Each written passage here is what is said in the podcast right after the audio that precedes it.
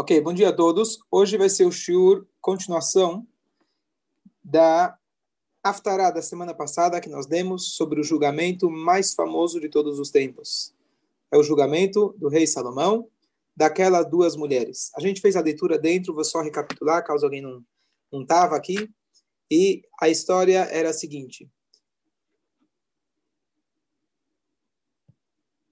O rei Salomão dele tem um sonho e Deus pergunta para ele o que você deseja e ele fala eu desejo sabedoria. E Deus fala para ele já que você pediu sabedoria além de sabedoria você vai ter também riqueza e você vai ter também honrarias. Honra kavod. E assim no dia seguinte aparece para rei Salomão duas mulheres que são descritas como zonot. Zoná em hebraico no termo popular seriam prostitutas mas zoná, como um dos comentaristas traz, é que zoná vem de mazon, aquelas que alimentam os outros. Então elas eram donas de alguma hotelaria, de um, de um hotel, de uma pousada. E ambas tiveram um filho, com a diferença apenas de três dias. E uma delas, ela acorda de manhã e ela vê, Deus nos livre, que o bebê dela estava morto. E aí que acontece? Ela chega para o rei Salomão e ela diz, ela inventa uma história. Qual que é a história? Ela fala que enquanto eu estava dormindo, a outra, que o filho dela morreu, ela pegou o filho dela e trocou pelo meu. Então ela está com o meu filho. E a gente já tinha apontado algumas coisas curiosas, mas vamos é, direto ao veredito do rei Salomão. O rei Salomão fala: tragam para mim uma espada e aí a gente vai estar, tá, vai cortar na metade. E uma fala, a mãe verdadeira diz, dê tudo para ela. E a outra mãe fala, corta na metade. E a grande pergunta que a gente fez é: não dá para entender a mãe falsa e não dá para entender o rei Salomão. Como que a mãe falsa ela seria capaz de fazer uma coisa dessas? Você não precisa ser um tzadik para não querer matar alguém. Qualquer pessoa, um nível básico de moralidade, não faria isso. E mesmo que ela faria, no momento que ela mostra para o rei Salomão que ela está pronta para fazer, ela se entregou. Está mais do que óbvio. Se você é capaz de matar uma criança, trocar uma criança e roubar uma criança não é tão grave. E a outra pergunta é o que o rei Salomão estava pensando. Ela pode ser que tinha um defeito de caráter, digamos assim. Será que o rei Salomão quando ele fez esse veredito, ele estava falando sério? Será que ele imaginava que a mãe não verdadeira ela iria concordar? Pior ainda, rei Salomão. Vamos dizer que você manda cortar. A segunda, ela fala uma resposta: não, não quero que corta também. Ela fica em silêncio. Aquela que falou não corta, dá para ela. Ótimo. E eu falo, não quero que corta, porque é meu filho. E dessa forma, a mentirosa poderia ter ganho o filho que não era dela de mãos beijadas. Uma fala, dá para outra, e a outra fala, dá para mim. Finalmente, você confessou. Como que ele sabia que ia dar certo toda essa história?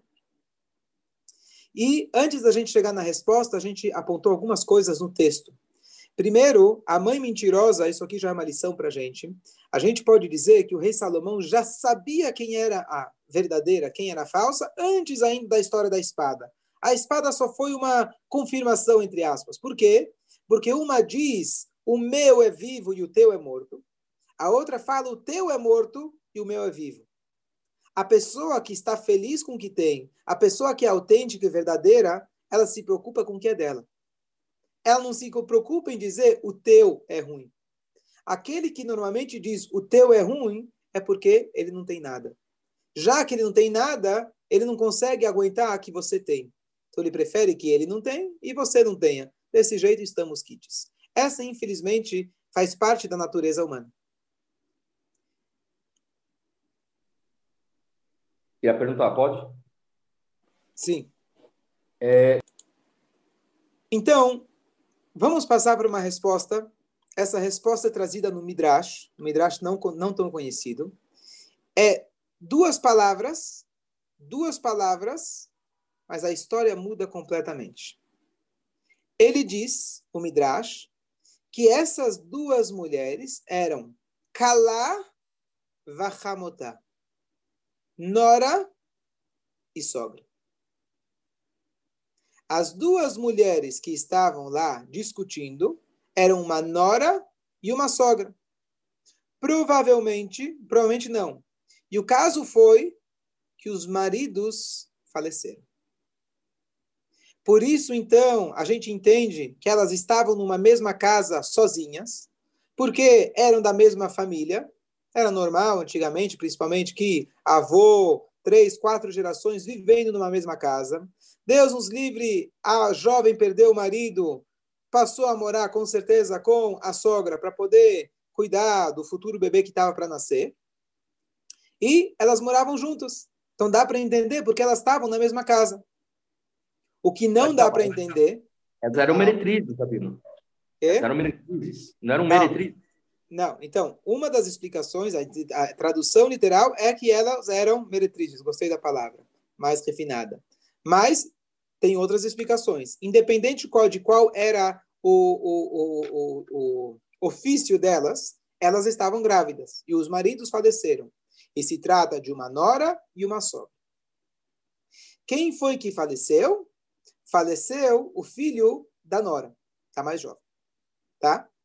Ok. O que, que isso vai mudar na nossa história?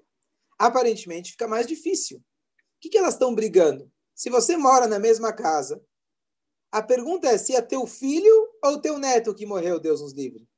Ou para outra, se é teu filho ou teu cunhado que morreu. Mora na mesma casa, criam junto os filhos e não, não entra na questão é meu, é teu. Para que, que ela estava tão desesperada em pegar o filho que não era dela? Você mora junto de qualquer jeito. O que, que muda tanto? Claro que muda, eu entendo, mas o que, que é toda essa discussão? Então aqui a gente vai fazer um parênteses e entrar numa um outro conceito que vocês com certeza já ouviram falar, mas a gente vai entrar em alguns detalhes para a gente poder entender. A regra da Torá é que quando um casal ele falece sem deixar filhos, quem falece, desculpa, o marido, ele falece sem deixar filhos. Se ele tiver um irmão, aquela mulher, ela deve optar ou em casar com o irmão. Dessa forma, o filho que o irmão vai ter, esse sobrinho, ele vai ser chamado, vai ser a continuidade do sobrinho, não, desculpa, cunhado ele, ela vai casar com o cunhado e o sobrinho vai ser a continuidade do pai.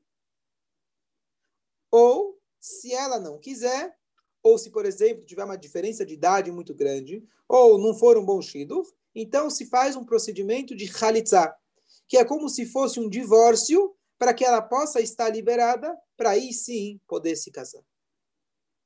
Qual é a regra? A regra funciona se o pai faleceu sem deixar filhos.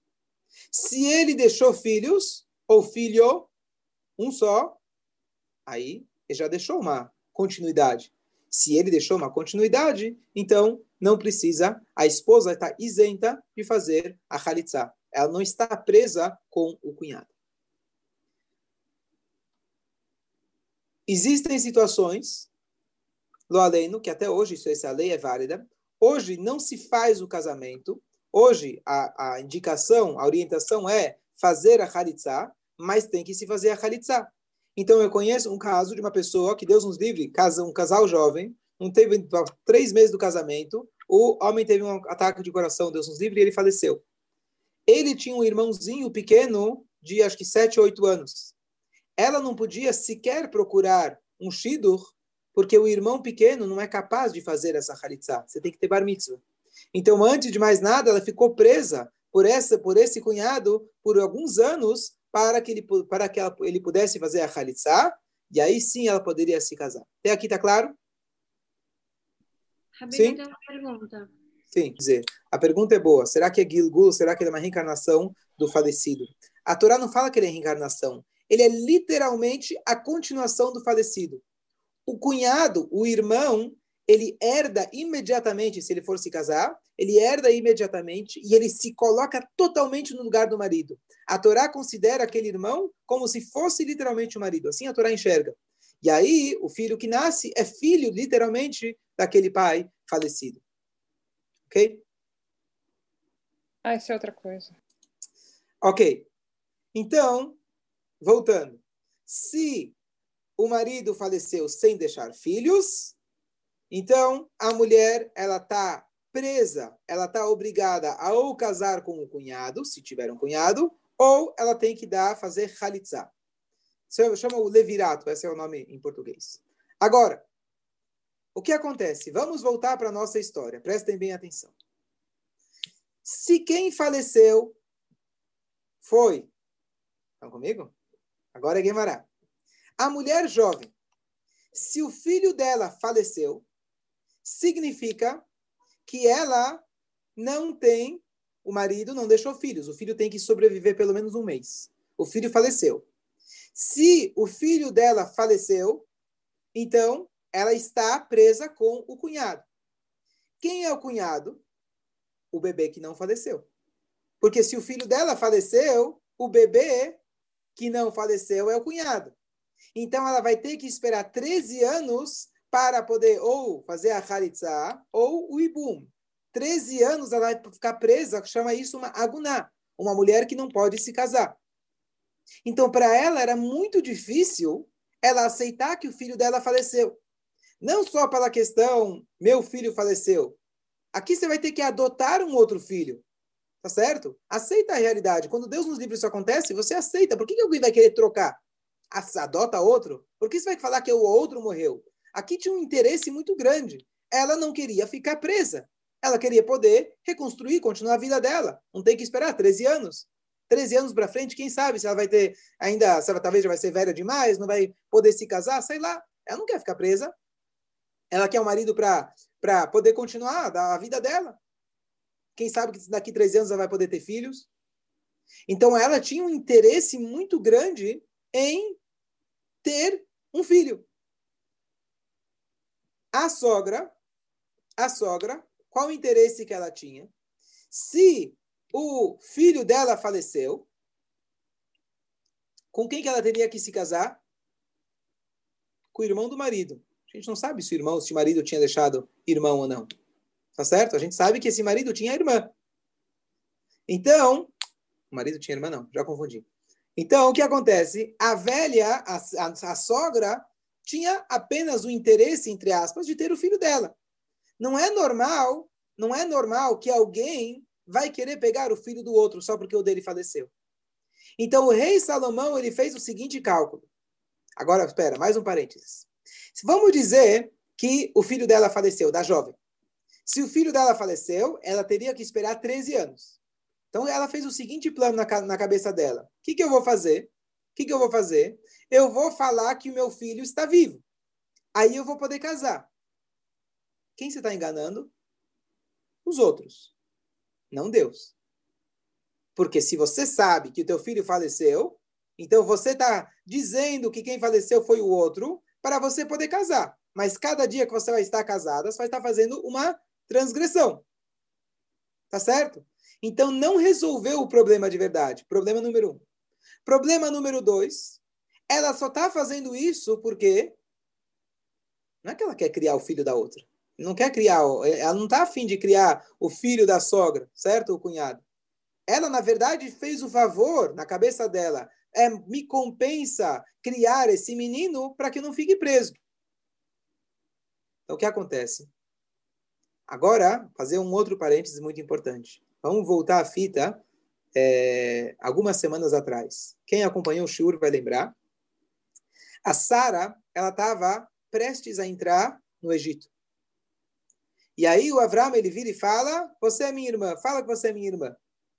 Por quê? Porque os egípcios, eles são promíscuos. Se eu falar que você é minha esposa, você vai, vão me matar. Então, fala que você é minha irmã. Pergunta todos a pergunta óbvia é o seguinte: se vocês são tão morais assim que vocês não querem pegar uma mulher casada, por que vocês não têm medo de matar o marido? Vocês estão, vocês, o que, qual foi o cálculo de Abraham? Se eu disser que eu sou o seu marido, eles vão me matar para pegar você. Bom, se eles são capazes de matar, então eles são capazes de pegar uma mulher casada. Por que isso me matar? Deixa eu vivo e pega uma mulher casada. Se você é assassino mesmo? Não. O Avram ele fez o cálculo que psicologicamente é mais fácil matar uma única vez. Matei, é grave, é gravíssimo, mas resolvi o meu problema. Do que todos os dias o Paró está casado com ela e ficar com a consciência pesada que a cada dia que ele está com a Sara, ele está roubando a mulher do seu marido. Ele prefere resolver de uma única vez. É grave? É drástico? Sim. Mas a partir do momento que Abraão está vivo, morreu, morreu. Eu fiz, amanhã eu faço chuvá, dou uma tzedakah na sinagoga, faço qualquer coisa. Mas eu resolvi meu problema. Agora eu já estou casado com ela, casado, casado, não tem mais como desenterrar o cara, trazer ele de volta. Então esse foi o cálculo que Abraão vindo ele fez. Então o rei Salomão, ele pensou o seguinte, eu vou falar para cortar o filho. Uma mãe qualquer, ou mesmo uma, mãe adotiva, ou alguém que está querendo um filho, ninguém vai querer, ninguém vai aceitar que seu filho seja, seu filho ou que qualquer pessoa seja cortada na metade. Só que essa mulher, ela foi capaz de inventar toda uma história para roubar o filho da outra, para que ela não fique presa. Ela estaria pronta para mentir durante tantos anos e ela pra, só para que ela possa casar. Então, na verdade, o rei Salomão deu para ela supostamente, uma solução mais simples. Eu vou cortar esse filho, eu vou matar esse filho, e vamos ver a reação dela. Se ela disser sim, e ela adorar, adorar a, a minha proposta, quer dizer que ela é mentirosa. Por quê? Porque é muito mais fácil psicologicamente, como Paró, matar o filho uma única vez. Agora o filho dela está morto. Agora que o filho dela está morto, ela não tem mais consciência pesada, porque a, desculpa, o, o, o, não o filho, o cunhado. Ela estaria matando o cunhado.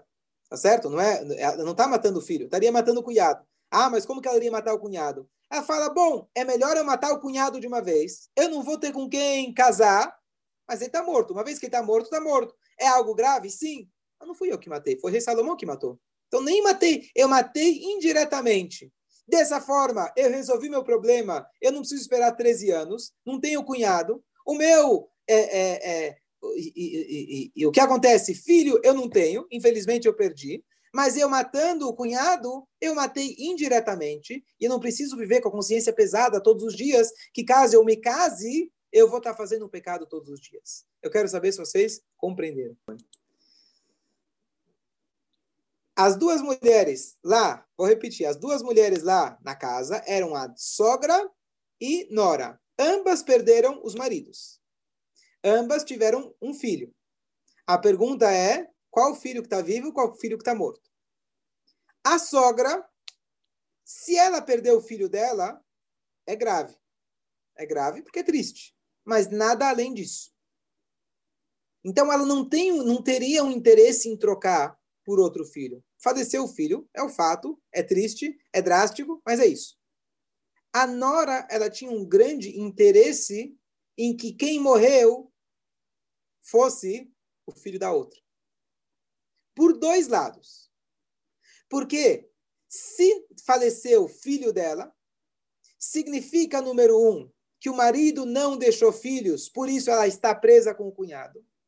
Quem é o cunhado? O bebê vivo. Se ela inverte a história e ela fala que quem faleceu foi o filho da outra, ela resolve o problema de duas formas. Não tem cunhado para se casar, porque ele morreu, e eu nem preciso do cunhado, porque o meu filho está vivo. Então ela tinha um interesse duplo, um único interesse, mas ela tinha um único interesse de poder se casar logo, sem estar presa. Qual que era a outra, o que queria acontecer se ela mentisse que o cunhado dela morreu e o filho dela está vivo. Aqui a briga não é quem leva o filho. Se fosse a briga quem leva o filho, ninguém iria falar corta o filho no meio. Dizem essa história, tem uma história parecida com o rei Salomão, que dois genros estavam brigando de quem era a sogra. E aí foram no rei Salomão, ele mandou cortar no meio. Um falou corta, outro falou não corta. Aí ele falou dá para o que mandou cortar, porque ele é a sogra dele. Ok, essa é a versão, a versão é, é, da, da outra versão da história. Rabino. Então, o que acontece? É, só um minuto, só um minuto, deixa eu só concluir. Então, o que acontece? Então, a pergunta não é de quem era o filho. Não é normal, número um, você querer pegar o filho do outro porque o teu morreu. Às custas do outro etc. E mais ainda, não é normal que o rei Salomão vai esperar que alguém vai mandar cortar o filho no meio. E essa vai ser a solução. Aqui, na verdade, sim, para poder se livrar, ela seria até capaz de mandar matar. Por quê? Porque ela tem um interesse muito grande em poder se casar. Como eu sei? Porque ela inventou toda uma história. E eu já sei que ela estava mentindo porque ela, tava, ela disse que ela estava dormindo. Se ela estava dormindo, como ela sabe que a outra trocou? Ela supõe, mas ela fala estava dormindo. Então, como você viu se você estava dormindo? Bom, ela é mentirosa. Então, ela, ela foi capaz, pensou o rei Salomão, de inventar uma história, de falar que quem morreu foi o filho da sogra, o cunhado dela, só para que ela pudesse se casar. O rei Salomão falou, entrou na cabeça dela e pensou o seguinte: ela está inventando a história para que ela possa se casar, ela está roubando um filho de outra pessoa, ela está ela vai casar com uma outra pessoa, vai enganar esse outro marido e todo dia ela vai estar tá pecando. Eu vou fazer uma proposta para ela que ela vai se sentir mais aliviada. Eu vou propor para matar o bebê.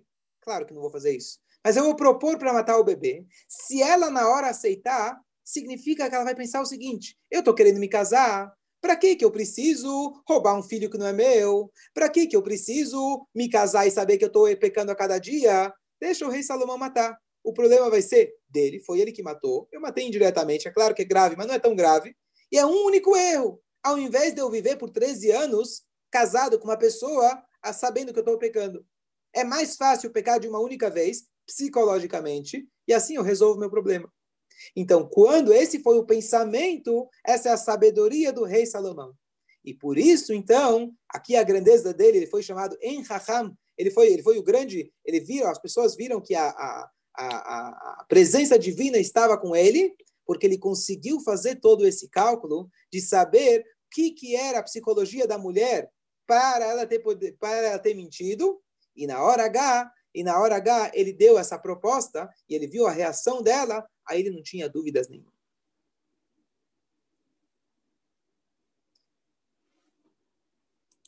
Tem uma história muito bonita. O meu professor, um dos meus professores na Yeshiva, ele contou que essa história aconteceu, se eu não me engano, com o avô dele. Na Rússia, é, o avô dele morava na Rússia, tinha duas mulheres que chegaram para ele discutindo. As duas estavam agarrando uma toalha, toalha de mesa branca. Toalha de mesa branca. As pessoas viviam muito perto uma das outras, colocavam para secar no varal lá de fora, e aí elas começaram a discutir de quem é a toalha.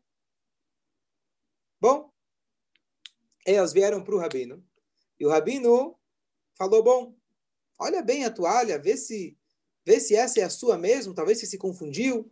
Não, é minha. Não, é minha. É minha, é minha, é minha. Aí o rabino falou: Sabe o quê? Deixa aqui a toalha comigo um dia. Pensa em casa. Tenta se lembrar, pergunta lá na família, vê se alguém lembra se tinha algum furinho, se tinha alguma mancha, alguma coisa. Pega aqui, vai, vai pensar.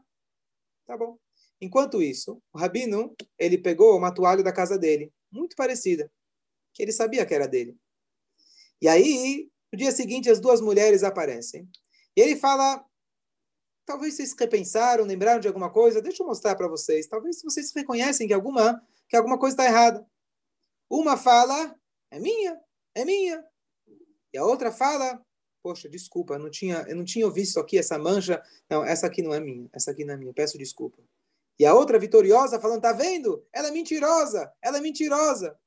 E o rabino vira e fala, olha, vou te falar uma coisa. Essa toalha não é tua. Se você quiser ela, você vai brigar com a minha esposa. A toalha que eu guardei no armário, pode ficar tranquila que eu vou devolver para a verdadeira dona. E o meu professor, ele falava que mais importante do que conhecer a lei é o quinto, o quinto livro do Shulchan Aruch. O Código de Leis tem quatro livros quatro livros grandes, né? quatro séries seria. O quinto livro se chama O Bom Senso. E ele é mais importante, quer dizer, precisa saber os quatro, mas se você precisa ter o bom senso para você conseguir julgar. Então, essa é, essa é a, a, a, a solução salomônica. Qual que é a mensagem para a gente? Qual que é a mensagem para a gente? Primeiro, hoje em dia, existe, infelizmente, uma situação muito comum de pais brigando por um filho. Quem é que vai ter a guarda? Não são duas mães que um filho morreu, Deus nos livre. Mas quem vai ter a guarda do filho? Com quem vai ficar o filho? Final de semana com você, as férias comigo? Quem paga a escola? Quem vai pagar o condomínio? Quem vai pagar a empregada? E isso, infelizmente, é uma realidade constante. O que acontece? Essa história mostra para gente o que uma mãe verdadeira ela faz. Porque cortar o filho na metade, pegar a espada e cortar ele na metade, pode ser que a gente faz isso todos os dias. Não literalmente. Mas, uma coisa curiosa, que isso agora, expandindo isso não só para quando Deus nos livre são pais separados, quando é essa situação, mesmo pais que Baruch Hashem estão vivendo juntos. O que que acontece? Se o pai e a avó e a mãe não têm o mesmo ideal perante os filhos, os filhos percebem que os pais estão sempre discutindo entre si, o filho se torna cortado na metade. Será que eu devo seguir a mamãe ou seguir o papai? Claro que o marido e mulher vão ter sempre discussões, mas em relação à educação para os filhos, eles têm que chegar num consenso e passar apenas uma única voz. Aquele filho, não sei se vocês lembram, aquele filho que era o Ben Soreiro More, a Torá conta para a gente um caso que nunca aconteceu, que é um caso de um filho rebelde, que ele come carne crua, e você tem que matar aquele filho. É, nunca aconteceu. Por quê? Porque tem muitos critérios para aquilo acontecer. Um dos critérios está escrito que o, o, os pais eles chegam para o tribunal e falam: olha, meu filho em nem no a becoleino. Ele não está escutando a nossa voz. Diz o Talmud, para que o filho possa ser considerado um filho é, é, é, rebelde, o pai e a mãe têm que ter a mesma voz. É possível o pai e a mãe ter a mesma voz? É impossível. Então, por isso nunca aconteceu. Mas, no sentido mais profundo, o que quer dizer a mesma voz? Se o pai e a mãe eles têm vozes diferentes, opiniões diferentes, cada um passa a transmitir uma mensagem diferente para o filho, e o filho sai rebelde, ele não é rebelde. Ele é apenas um reflexo daquilo que ele recebeu em casa. Então ele não é rebelde. Você só pode considerar um filho verdadeiramente rebelde, malvado, etc. É que se apesar que o pai e a mãe tiveram uma única voz, eles tinham uma única educação, passaram, transmitiram os mesmos valores, e ainda assim ele faz tanta coisa errada, aí sim tem algum problema com o filho. E às vezes, infelizmente, quando é caso de separação, a linguagem que eu ouvi, que é muito descreve muito bem, mas muito triste, usar um filho como um míssil contra aquele que é o pai ou a mãe dos seus filhos. Isso é o mais grave. Uma mãe verdadeira, ela pensa no bem-estar do meu filho. Eu prefiro que ela esteja com a outra mãe do que cortar o meu filho na metade. Eu prefiro que ele fique com a guarda do que cortar o meu filho na metade. Eu não posso transmitir, Deus nos livre, para o meu filho toda aquela raiva, toda aquela angústia, tudo que a gente passou, por mais sério e justificado que seja. Porque no final das contas, esse é o pai, essa é a mãe do meu filho. Não é mais minha esposa, não é mais meu marido. A gente não pode cortar os filhos na metade. Eu acho que isso é válido tanto para alguém que tem guarda compartilhada, etc., ou mesmo para aqueles que, Baruch Hashem, estão juntos e têm os seus filhos. Algo que, na verdade, é muito difícil. A Torá fala para a gente que quando Adão se casou com Rava, eles têm que se casar e se tornar uma única carne. O que é uma única carne? São dois corpos diferentes. A única carne é quando nasce um filho, porque o filho é o resultado de ambos os corpos. O que, que isso significa psicologicamente, filosoficamente? que quando se trata do marido e da mulher, sempre vão ser dois corpos separados. Sempre vão ser pessoas diferentes. Assim Hashem criou o mundo. Mas em relação à educação do filho, tem que ser uma única carne. Em relação à educação, aquilo que a gente vai transmitir para os nossos filhos, briga no quarto, vai discutir lá fora. Mas chega, numa, chega num consenso para que você possa transmitir uma única voz para os seus filhos. E é essa, na verdade, é o que desafia o casamento. Porque se é apenas marido e mulher, é muito simples. Você vê, acontece hoje em dia. Eu tenho uma televisão no meu quarto, você tem uma no teu, você tem uma na sala, eu estou no meu celular, você está no teu, a gente vive na mesma casa. É mais barato, tá certo? Você cozinha, eu trabalho. A gente compartilha, a gente, para cada um paga metade do aluguel, da conta de luz, da conta de água. Casamento maravilhoso. Eu estou na minha, você está na tua. Não, não gostou? Ótimo. Baruch Hashem. Então é isso justamente que a Torá fala, basar errada quando se tem um filho. Deus nos livre, aquele que não tem filho não quer dizer que ele não pode chegar nessa união. Mas a união acontece obrigatoriamente quando você tem um filho, fisicamente ele é a união dos dois. E na educação a gente tem que ter essa, essa compreensão de que se eu tenho um filho, eu tenho que me unir. Mesmo que eu não concordo plenamente, eu posso chegar a algum tipo de consenso. A gente pode chegar a algum tipo de decisão. Tá bom, vai colocar na escola que, que você escolheu. Mas eu não vou ficar todo dia dizendo, tá vendo? Você se deu mal porque você foi na escola que ela escolheu. Você se deu mal porque você foi na escola, na faculdade que ele escolheu. Então, isso não deve acontecer. A gente não pode usar um filho e cortar ele na metade. Aqui ensina pra gente a Torá o qual é o instinto verdadeiro de uma mãe. E aqui a gente pode ligar Menachem Mordechai, uma das ligações pelo menos, com a paraxá da semana passada qual que é todo, qual que é todo o, o, o, o, contexto da Paraxá, qual que é o objetivo da Paraxá? É a transformação dos irmãos para conseguir se reunir com aquele irmão que eles tinham cortado fora.